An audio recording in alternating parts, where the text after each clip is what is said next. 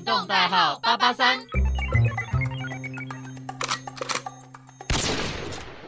Hello，欢迎来到异地 Diary，我是艾琳。那今天的主题呢是寻找冰酒之旅，也就是十一号公车出发。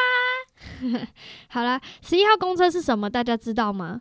其实十一号公车就是我们的双腿。在于我们第四篇的结尾，其实我已经有预告一下，我们下一集要做的是什么了。那这一集呢，其实呢，为什么要叫十一号公车出发？因为在于北美地区，其实基本上交通是非常的不方便，因为地大，所以基本上你一定是搭一些交通工具，或者是说自己开车。但是呢，我第一次就是体验到，就是说要靠走路跟公车去寻找一个东西的那种冒险吧，因为我觉得真的是蛮刺激的。先从哪里讲起呢？那我们就先从为什么我要去寻找冰酒，因为那时候其实我在于。给自己交换学生的最后有个期许，就是说要在加拿大完成一首英文歌曲。那那时候我就想说，要是完成的的话，我就要给自己一个奖励。那那时候我还没去到加拿大之前，其实我就还蛮喜欢喝这种酒，叫冰酒。那冰酒其实它也很特别，因为冰酒是产在于比较纬度比较高的国家。因为为什么叫冰酒呢？那我就大概讲一下简单的它的小介绍好了。冰酒其实呢，它是需要葡萄。然后它是借由外面的冷冻，就是因为在国外，它其实一下雪过后会温度越来越低，它已经就是负好几十度。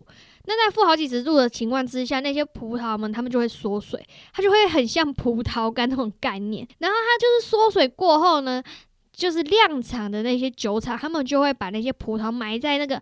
冰天雪地的那个很厚的雪里面，那它就会慢慢、慢慢、慢慢、慢，就是会把它的葡萄浓缩成汁，然后最后他们再去酿它，所以它就成为冰酒。所以在于冰酒，其实它也是算是一个蛮珍贵的一个酒，所以它的价格其实也没有到很便宜。但是我觉得要喝这一款酒的人，基本上其实你平常应该就是比较喜欢喝甜的啦，因为它真的这个酒会很甜。因为它就是葡萄浓缩嘛，那就是它把它的所有糖分整个浓缩在一起，所以基本上喝起来是一定会比较甜的。那我个人其实我会比较习惯，就是说喝冰酒的时候就是用个小杯子，然后加一颗冰块或到两颗冰块，然后就是慢慢喝，因为你喝太快会觉得它很甜，就很像喝糖浆一样的那种概念。但是它很香，因为它就是用葡萄下去酿。那冰酒呢？其实基本上就是在纬度高的国家可以看得到，就是像加拿大，加拿大就是冰酒的大产区，就是基本上你在世界上所买到的冰酒，很多都是来自于加拿大地区比较多。当然你在欧洲也是会有看到，就是像是瑞士这种比较会比较有冰天雪地的那种概念的国家，一定都会有这个冰酒这个东西。个人呢，其实就是个冰酒的爱好者，所以呢，那时候我就想说，好，如果完成了这首英文歌曲，我就一定要买一瓶冰酒来奖赏自己，因为冰酒其实它就是说价格不不便宜啊，所以它小小一瓶其实就要好几百块了，然后它也没几目。所以我就觉得说，这个是一个很重要的一个奖励啦，然后也是让我自己有动力可以去完成这首英文歌曲。所以那时候呢，后来我就完成了英文歌。那我就想说，好，那我就会来开始挑选我要买哪一款酒啦。因为冰酒其实有很多种类型，它总共有四种类型呢。那当然，他们说喝起来的味道有些就是不一样，有些喝起来会有石榴味，有些喝起来会有什么。眼眉的味道，就是各种的冰酒酿法，当然就是会造成它最后喝起来的感觉也会有所不一样。那像是我后来要回来台湾之前，我有去魁北克，那魁北克那边还产了一款更特别的冰酒，它不是用葡萄酿的，它是用苹果酿的。因为在于魁北克那边以前是苹果的大产区，所以基本上他们后来就是有人尝试着用苹果下去酿成冰酒，所以在那边。你可以喝到苹果口味的冰酒，那你在其他的地方啊，在于像是温哥华，有可能你都买不到，多伦多也是买不到，就是只有魁北克才有苹果口味的冰酒。所以那时候我就是因为也是有做了功课，然后我就发现说有人说到那边一定要喝苹果口味的冰酒，所以我后来我也是去那边喝了。那时候我是先去餐厅吧。然后，因为我也不知道它那个价位大概多高，所以我那时候就是想说，就是先试喝看看。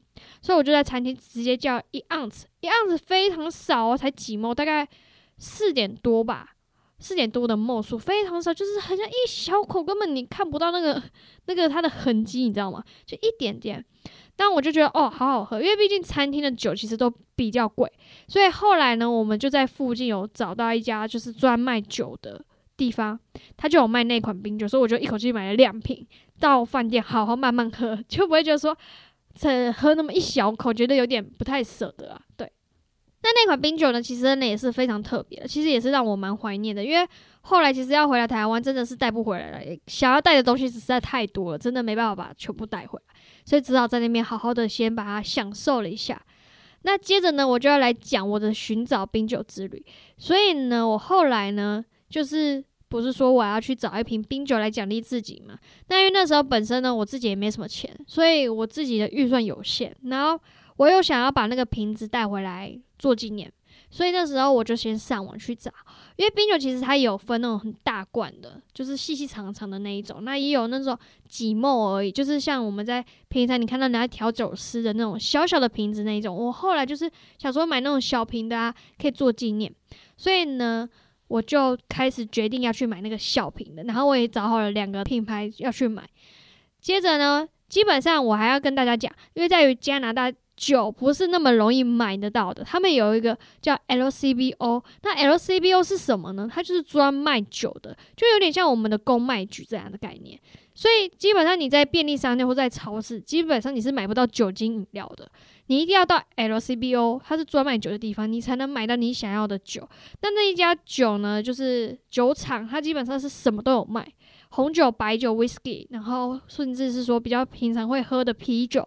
等等都会在那边可以买得到，然后种类也是非常多元，就是他们国家所有的生产的酒基本上都一定是先销售到那边去，所以你想买酒一定要去 LCBO 去找，会一定会找到你最想要的那一瓶酒。所以呢，那时候呢，我就是已经找到了厂牌。那因为 LCBO 最近的分店就是其实就是离我们 Homestay 再坐一站的地铁站就会到，所以那时候我就想说，那先去那一家。问看看，或者是找看看有没有我想要的那两瓶。所以呢，那时候我就决定，就是礼拜六一大早，然后我就搭地铁去那一站，然后我就去了 LCBO。结果呢，很不幸的店员就跟我讲说，那一瓶他们已经没货了。那我就问他说，那请问还有哪一个分店有这一瓶？那他就告诉我说，在地铁站坐个两三站的那一间就会有。好，那我就想说，嗯，应该就会有了。所以呢，我就搭了地铁。结果地铁站到了，然后我就想说：天哪，这个地方是是哪个地方啊？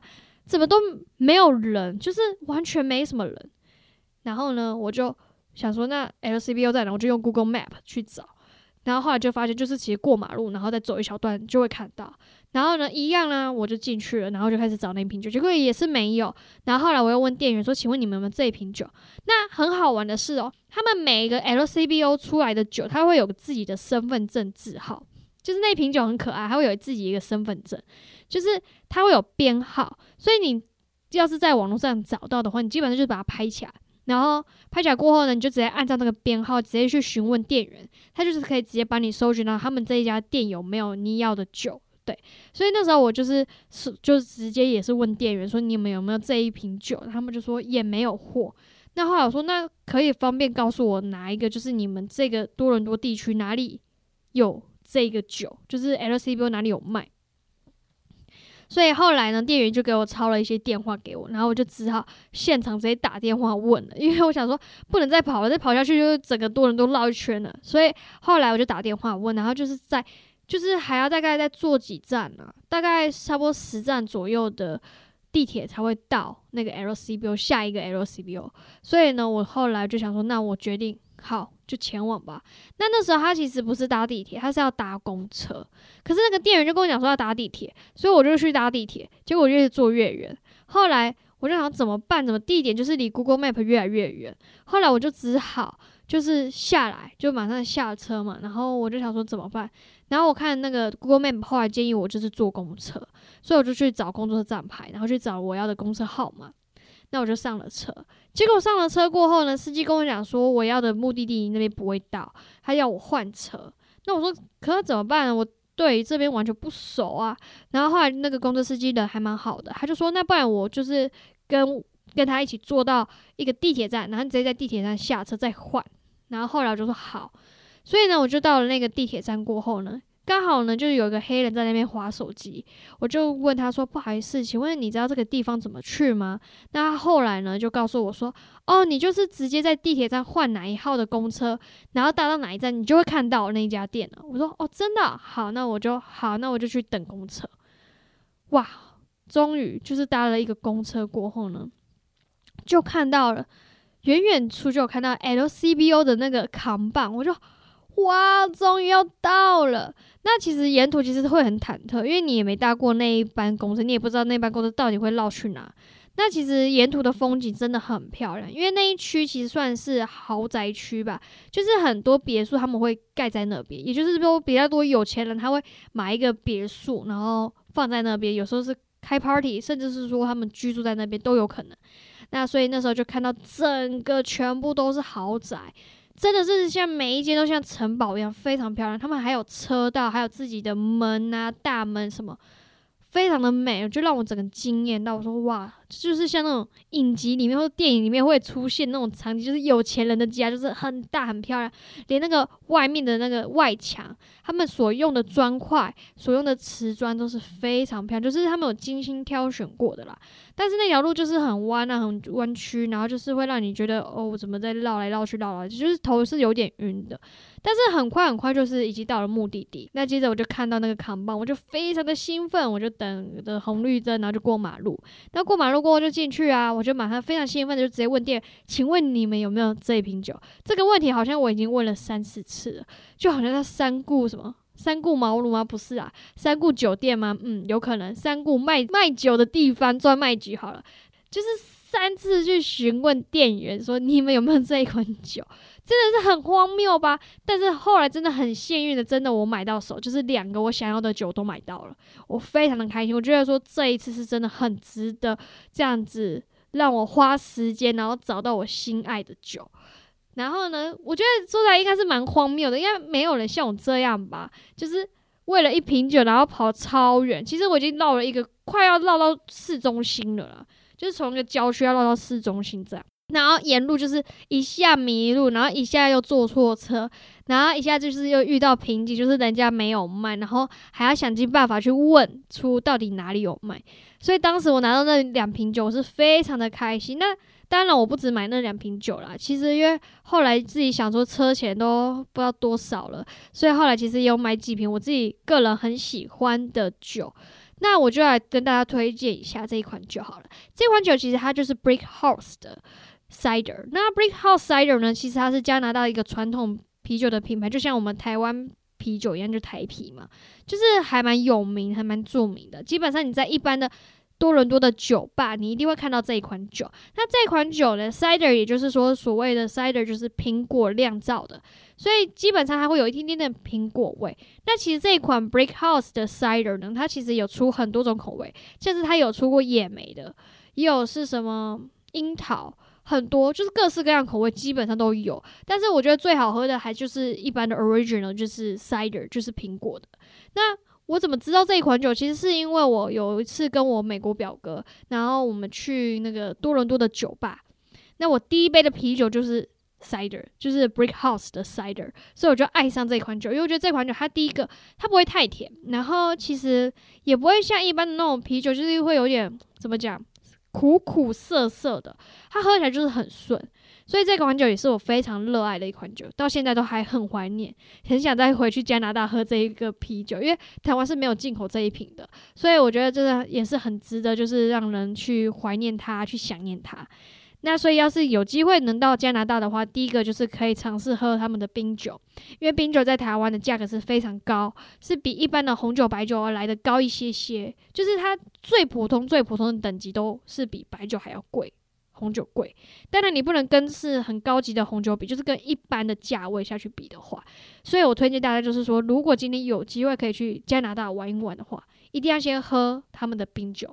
那第二个，如果说你比较不爱喝那么甜，然后比较想要休闲的，就是像去露个营的时候，或是去野餐的时候，你就可以尝试喝 Brick House 的 cider，因为它比较不会甜，然后我觉得应该接受度也会比较高，因为毕竟这也是他们已经生产好几百年的一个啤酒了，所以就是这两款酒呢，就是非常推荐给大家。今天的这个十一号公车出发呢的故事呢，差不多就是在这边告一个段落了。那下一集呢，下一篇我们要跟大家讲的是有关于是我的第二个家，也就是有关于我的 homestay 啦。那我在 homestay 到底做了哪些事情呢？就敬请期待喽。我们下集见，拜拜。